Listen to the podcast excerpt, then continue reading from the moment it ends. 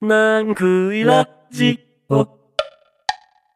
皆さんこんにちは、南クイです。南クイラジオ、今回第16回の配信です。ちょっと今回少し緊張しておりますけれども、なぜなのかは中身のお楽しみです。南クイラジオはピアプロに投稿されたクリエイティブコモンズの楽曲を紹介するラジオ番組風ポッドキャスト、音楽が聴けるポッドキャストとなっております。では早速1曲目に行きます。今回の1曲目は、ソルトンさんのリ・ココロという曲です。聴いてください。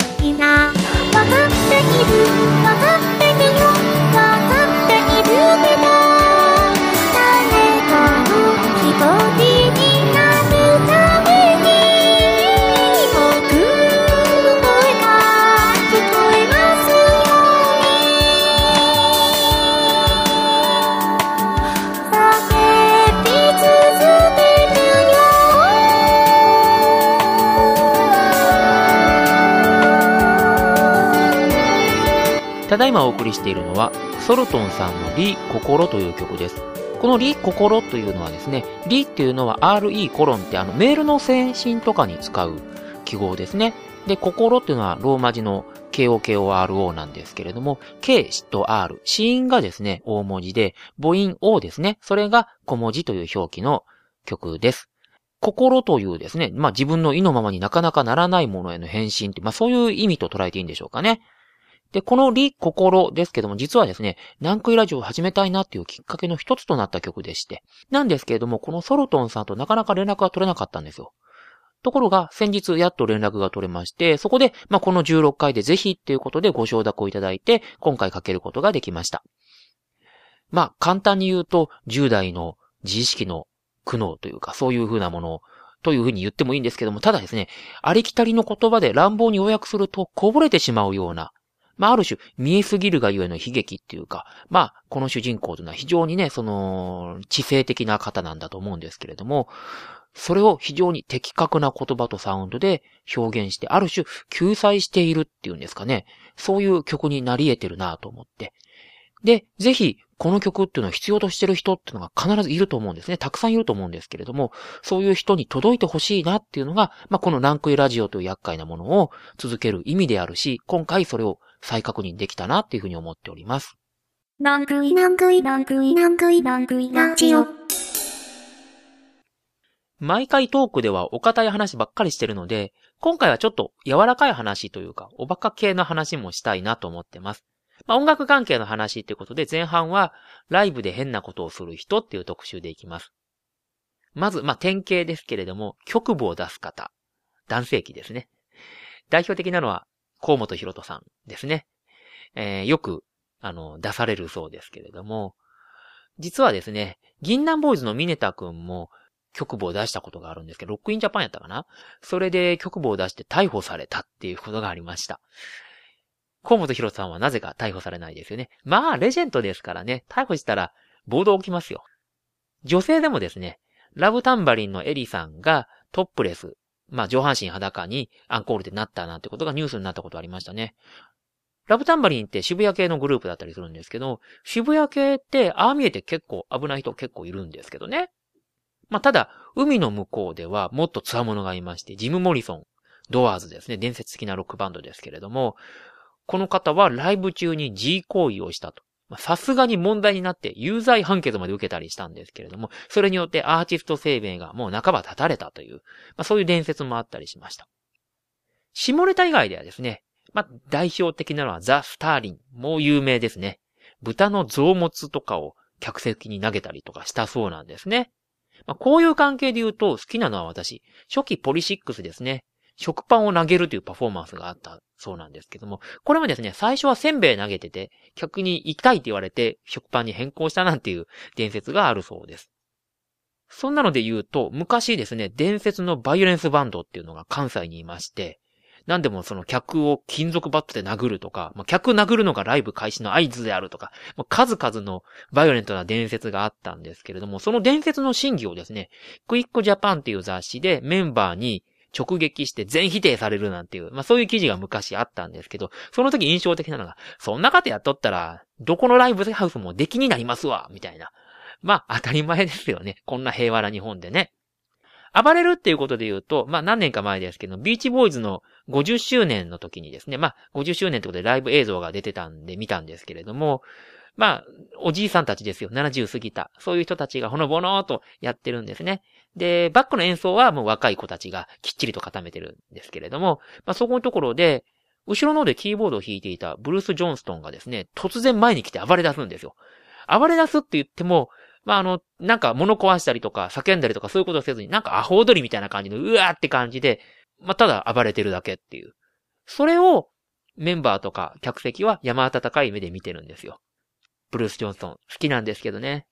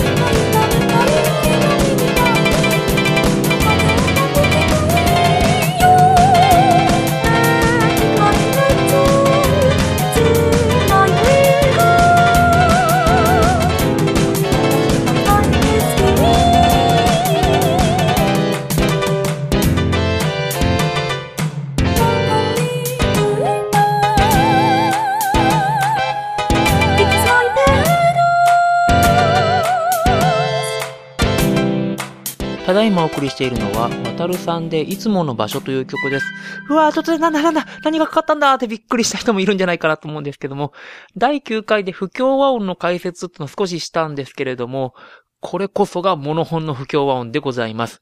私は大好きなんですけどね、聞く人ちょっと選ぶかもしれません。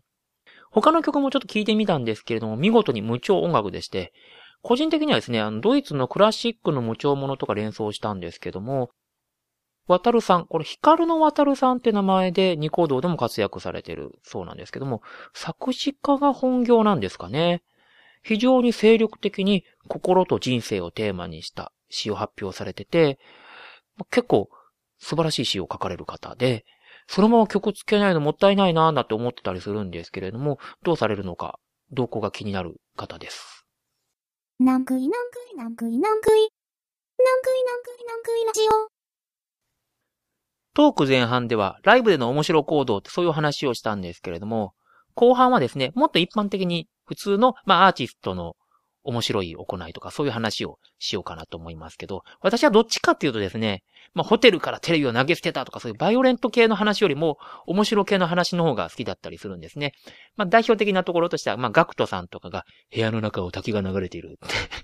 まあ、水道代とかどうするんだろうとかそういう風な、えー話が好きだったりしますけれども、川島英語さんって方がいらっしゃって、年の離れた妹さんがいらっしゃるそうなんですね。で、その妹さんと一緒にテレビを見てて、まあ妹さん小学校の低学年あたりやと思うんですけれども、お兄ちゃん、怪獣より強いの？とかそういうこと聞かれるんですね。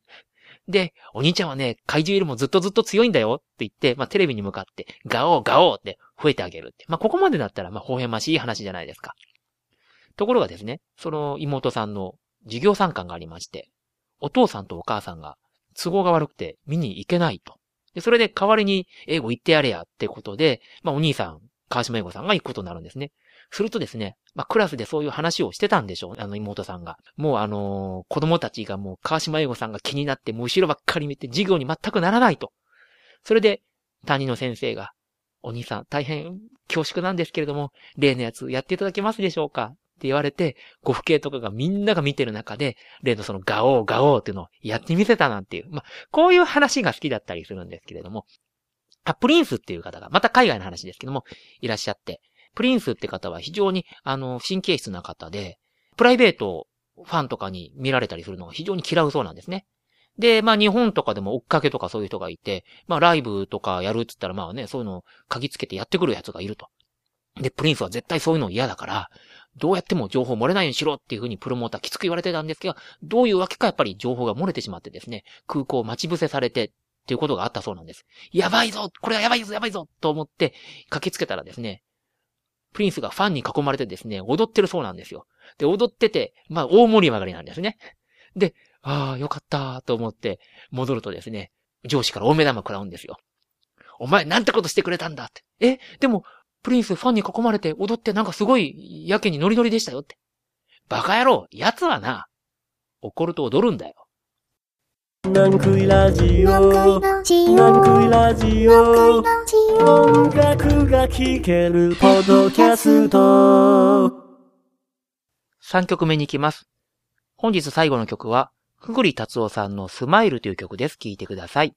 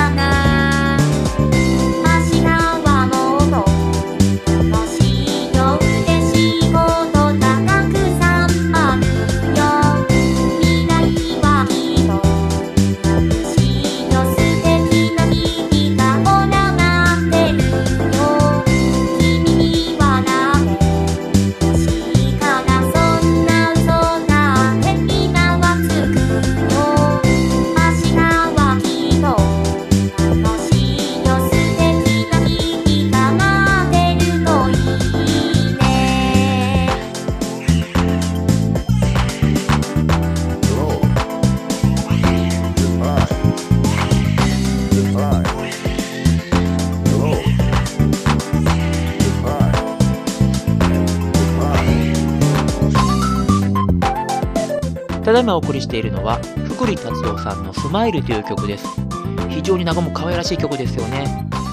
なんでもですね、娘さんの誕生200日を記念して作られた曲だそうで、先ほどのリ・心って曲は10代の苦悩とかっていうのがある一方で、今回は親になった気持ちっていうのが歌にされてて、非常に多様な選曲ができてるなって私、あの、自画自賛ですけれども、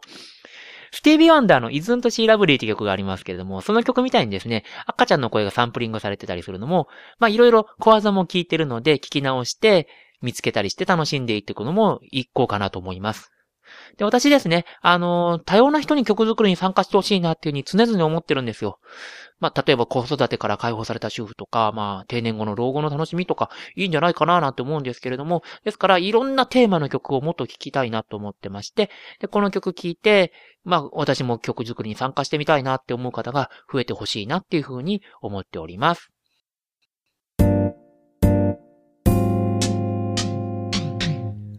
エンディングです。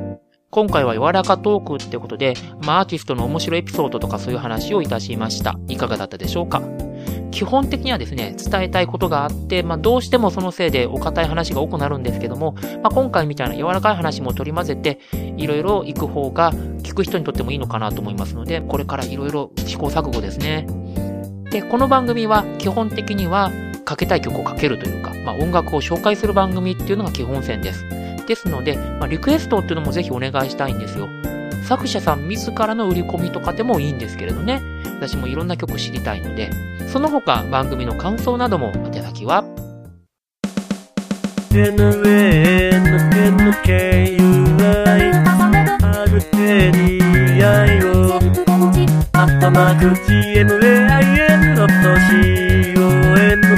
テニアイオアットマーク GMAIN.com ナンクイラジオアットマーク Gmail.com はい、毎回おなじみ宛先ジングルです。nannkuiradio ナンクイラジオの綴りでございます。この番組専用に作ったメールアドレスですので、お気楽にメールをください。番組にリクエストくださった方にはですね、スペシャルな弾き語り音源のプレゼントしたいなと思ってますので、まあ、そちら目当てで送っていただいてもと思います。この番組、月2回の更新を予定しております。第17回は2月の終わりか3月頭、その辺りに予定しております。それでは第17回にお会いしましょう。さようなら。